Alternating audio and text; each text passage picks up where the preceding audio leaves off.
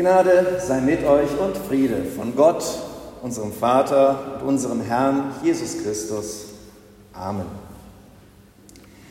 Ja, liebe Gemeinde, das Jahr 2024 hat begonnen. Año Nuevo, wieder Nueva. So sagt man wohl oder singt man. Nun auf der ganzen Welt wird ja nun der Jahresbeginn als besonders günstige Gelegenheit gesehen, um mit neuen Zielen raketengleich durchzustarten. Gleichzeitig gilt es, die alten Gewohnheiten über Bord oder am besten gleich in die Tonne zu werfen. Wir kennen das und wenn ich so in die Runde gucke, die meisten von uns haben doch so jahrzehntelange Erfahrung im Umgang mit den guten Vorsätzen. Und meistens sind es ja auch immer die gleichen. Dieses Jahr stellt in Deutschland eine kleine Ausnahme dar. Es gibt zwei größere Verschiebungen. Laut einer aktuellen Umfrage haben knapp über die Hälfte, 51 Prozent der Befragten gesagt, sie möchten jetzt in diesem Jahr mehr Geld sparen. 51 Prozent. Oder, das waren 26 Prozent, Ausgaben reduzieren. Also eine Besonderheit in diesem Jahr, so scheint es, die Menschen wollen oder müssen ihren Konsum einschränken. Eine Herausforderung, ganz bestimmt nicht nur für den Einzelhandel. Ansonsten ist die Rangliste in diesem Jahr im Grunde wie jedes Jahr. Die genaue heißt erster Platz, wie gesagt, mehr Geld sparen, dann zweitens mehr Sport treiben, drittens gesünder ernähren, viertens mehr Zeit mit Freunden und Familie verbringen, fünftens abnehmen, sechstens Ausgaben reduzieren, siebtens umweltbewusster handeln, Achtens, weniger Stress bei der Arbeit. Neuntens, weniger rauchen oder es ganz aufgeben. Und zuletzt, zehntens, weniger Alkohol. Und was spricht eigentlich dagegen? Ist es nicht genau richtig, hier und heute, jetzt am 1.1., sich auf neue Ziele zu konzentrieren, um Erfolg zu haben? Dieses ewige auf der Stelle treten, nicht weiterkommen, das bringt doch zu nichts. Wer zu spät kommt, wir wissen es, den bestraft das Leben. Es waren doch immer schon diejenigen am erfolgreichsten, die sich eben flexibel auf neue Herausforderungen angepasst haben. Wer entscheidende Entwicklungen verschläft, der gerät ins Hintertreffen und hat das Nachsehen. Und das gilt ja nun auch für die Mehrheit, ja im Grunde genommen für alle Lebensbereiche, Wirtschaft, Bildung, Forschung, ja und auch in der Kirche, in unserer Friedenskirche. Auch hier sollten wir uns den schon jetzt erkennbaren Herausforderungen der nahen und mittelfristigen Zukunft nicht mutig und entschlossen stellen nehmen wir allein schon hier den Raum, in dem wir sitzen. Wenn ihr genau hinguckt, ganz genau hinguckt, werdet ihr viele Stellen finden, wo man doch schon so ein bisschen Sachen ausbessern, auch begradigen müsste. Von der Empfindlichkeit der Sandsteinfassade draußen bei den Belastungen einer Großstadt will ich gar nicht reden. Oder die in die Jahre gekommene Infrastruktur. Ich sage nur Stichwort Elektrizität. Ein modernes Gebäudenutzungskonzept. Das müsste doch eigentlich jetzt her. Und damit kommen wir von den äußerlichen Gesichtspunkten doch erstmal zu den inhaltlichen Schwerpunkten. Was müsste eine moderne Auslandsgemeinde nicht alles anbieten können? Ein sprachlich, kulturelles Zentrum, wo die deutsche Sprache gepflegt wird, natürlich für die Kleinsten, die Heranwachsenden, aber im Grunde doch auch für alle Altersstufen. Ein Forum für künstlerische Impulse in Wort und Bild, wie wir ja in unseren Gemeindeveranstaltungen auch ganz gut zeigen können. Da finden wir Ausstellungen, Bucheröffnungen oder Konzerte. Die Profilierung einer modernen Großstadt-Auslandsgemeinde als Ort für gelebte Spiritualität mit zeitgemäßen Angeboten der Verkündigung, After-Work-Andachten, Citykirchenarbeit und so weiter. Ökumenische Foren, in erster Linie zwischen der evangelischen und der katholischen Konfession, aber warum nicht auch darüber hinaus? Gerade in diesen Zeiten interreligiöser Dialog, da könnte man Akzente setzen. Ja, und ganz wichtig, Ideen für eine angemessene und gleichzeitig effektive kommerzielle Nutzung unserer hervorragenden Lage hier in der Innenstadt, um dadurch Gemeindeaktivitäten nachhaltig und perspektivisch auch finanziell abzusichern. Also wir sehen, das alles kann man mit guten Gründen an diesem ersten Tag des neuen Jahres als Planziele festlegen. Wir nutzen den Hinweis des Kalenders, erster Tag im neuen Jahr, um verantwortungsvoll, aber auch energiegeladen und mit Ideen und auch besonnen, klug und vorausschauend unser Leben zu planen, unsere persönlichen Ziele zu erreichen und auch unser Mandat als Haushalterinnen und Haushalter einer Kirchengemeinde auf Zeit korrekt wahrzunehmen. So weit, so gut.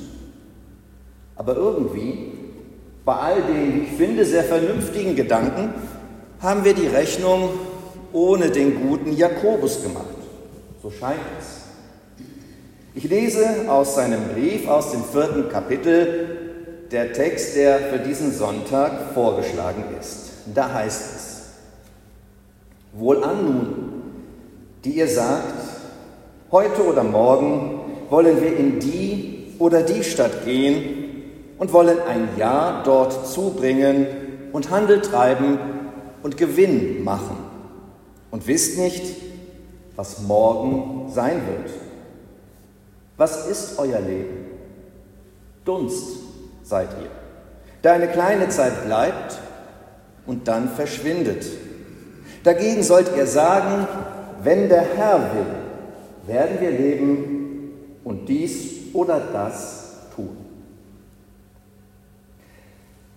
Nun, zumindest der letzte Vers, der könnte uns sogar bekannt vorkommen. Er wurde in der Vergangenheit, also in der weiter zurückliegenden Vergangenheit, sehr, sehr gerne zitiert. Und er war im Grunde genommen so etwas wie das, was wir heute kennen, diese drei Buchstaben MFG. Nur hieß das eben damals S.C.J. Also man beendete seine Korrespondenz nicht mit freundlichen Grüßen, sondern man schrieb Sub Conditione Jacobea unter den Bedingungen des Jakobus und meinte damit genau diese Bibelstelle. Pläne können nur gelingen, wenn der Herr will. Dann werden wir leben und dies oder das tun. Dunst ist euer Leben, vergesst das nicht. Und ja, wer wollte das verneinen? Es gehört zu einer realistischen Sicht auf den Menschen, dass wir unser Leben nicht steuern können, wie wir wollen oder es gern hätten. Ja, wir sind nur Gast auf Erden. Jakobus spricht also eine Wahrheit doch ziemlich, wie ich finde, schonungslos aus, die wir sicher alle wissen, aber im Grunde genommen nicht immer vor Augen haben möchten. Verdränge gern den Gedanken an eine plötzliche Erkrankung, ein Unfall, ein Schicksalsschlag. Der Hinweis auf die Zerbrechlichkeit des Lebens ersteckt uns, wenn nicht persönlich betroffen, doch uns allen noch aus den Pandemiejahren doch noch irgendwo in den Knochen, wo manche von uns die Sorgen tatsächlich ein wenig aus dem Gleichgewicht gebracht hatten. Und so etwas Ähnliches, ja, damit werden wir an diesem Sonntag mit dem Jakobus-Zitat, nehmen wir es mal als Herausforderung. Damit werden wir jetzt konfrontiert. Und wie wäre es, wenn wir das aushielten, dass wir das kommende Jahr eben nicht nach Drehbuch und Plan, Schritt für Schritt nach unseren Wünschen und Zielen gestalten, sondern im Gegenteil es zulassen, ein oder gleich mehrmals gehörig aus dem Tritt gebracht zu werden. Wer aus dem Gleichgewicht kommt, ist möglicherweise bereit, innezuhalten und macht nicht einfach so blind weiter wie bisher. Das kann im ersten Moment treffen, irritieren, sicher auch unglücklich machen. Die langfristigen Pläne, das Ganze, sogar bis zum Erfolgsplan soll durchgestylte Leben, wird abrupt in Frage gestellt, denn Dunst seid ihr, der eine kleine Zeit bleibt und dann verschwindet. Ist das mehr als nur so ein grobes Totschlagargument? Jakobus könnte meinen, ja, es ist irgendwie auch gut so, weil das durchgeplante Leben gar nicht das halten kann, was es verheißt, größere Sorglosigkeit und Freiheit. Es macht, und davon ist unser Jakobus wohl überzeugt, es macht das Leben viel mehr enger und es macht es auch ärmer. Frag dich nur einmal ganz ehrlich, wie ist es, lebe ich auf einer Insel, sodass ich nur mich selbst und mein Leben und Zeit verplane? Wie ist es denn mit den Menschen um mich herum? Verplane ich die gleich mit?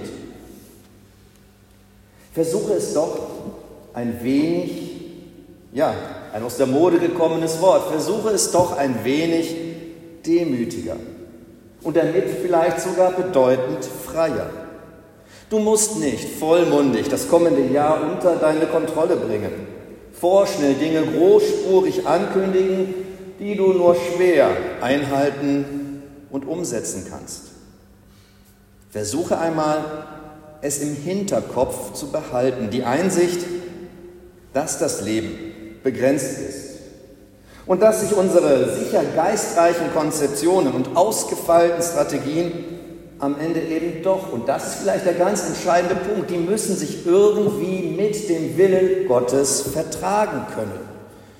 Auch wenn das unserem Selbstverständnis als modernen Menschen zuwiderlaufen mag, die wir doch eigentlich freie, selbstbestimmte Individuen sind, wo aber unter ihnen, mit, zwischen ihnen irgendwie Gottes Geist wirkt. Das, was wir uns persönlich als Familie, als Gemeinde, als Betrieb, Unternehmen, Verein, Gesellschaft, Kirchengemeinde für dieses Jahr vornehmen, steht unter einem Vorbehalt. Ob Dinge gelingen oder nicht, ob wir das, was in diesem Jahr geschehen wird, als Erfolg oder Misserfolg verbuchen, soll nicht ausschließlich an der Erfüllung unseres einmal festgesetzten Jahressolls gemessen werden. Oder in der Sprache unserer, äh, unserer Vorsätze nicht nur in Euro, Kilo und den Werten unserer Fitnessuhr. Da sind eben auch andere Kriterien. Wie viel Demut? Wie viel Rücksicht? Wie viel Empathie? Wie viel Freiheit haben wir zulassen können? Waren wir achtsam uns selbst und unseren Mitmenschen gegenüber? Haben wir versucht, immer wieder andere einzuladen und mitzunehmen? Was wir uns vornehmen, ja, man könnte es vielleicht vergleichen mit den ganz klassischen Entwürfen einer Architektin am Reißbrett. Solange die da noch sind, sind sie veränderbar, bis es dann an die Umsetzung geht und das Haus tatsächlich gebaut wird. Wenn wir es so sehen, bleibt dieses Jahr 2024 noch sehr lange hochspannend. Wir gehen miteinander sozusagen auf Entdeckertour. Welche Möglichkeiten werden tatsächlich umgesetzt? Welche Pläne müssen aus aktuellem Anlass verändert werden oder ganz vergessen werden? Der vor uns, der vor uns liegende Weg, er hat hoffentlich sicher eine grobe Richtung. Aber haben wir Raum gelassen für Ausweichmanöver und Umwege? Alles unter dem Vorbehalt, dass es Gott will und wir leben? Sind wir fähig zu einem solchen Perspektivwechsel? Ich würde gerne mit euch zum Schluss dazu Gedanken der Autorin Julia Engelmann. Sie macht so Poetry Slam und ähnliches. Und sie hat in ihren Silvestergedanken einmal eindrücklich beschrieben, wie sie im neuen Jahr ihr Leben erfüllt gestalten kann, obwohl auch da eben alles ganz anders kommen kann als erwartet. Sie formuliert es so. Ich denke nicht an Meilensteine, sondern daran, dass Glück am Ende des Tages eine lose Collage aus tausend kleinen Momenten ist. Wie du mich angelächelt hast, als ich Gedanken verloren am Frühstückstisch gemalt habe. Die extra Runde beim Spazierengehen blühende Lilien, im Wohnzimmer tanzen. Ich will loslassen, um die Hände frei zu haben für Neues. Es gibt immer noch etwas, von dem ich denke, dass ich es noch werden oder sein sollte. Aber die Wahrheit ist, ich möchte nicht mehr, ich möchte weniger, weil alles genug ist, weil ich genug bin. Und Jakobus würde vielleicht ergänzen, weil ich weiß, Gott will, dass ich lebe und bin. Und der Friede Gottes, der höher ist als alle Vernunft, bewahre eure Herzen und Sinne in Christus Jesus. Amen.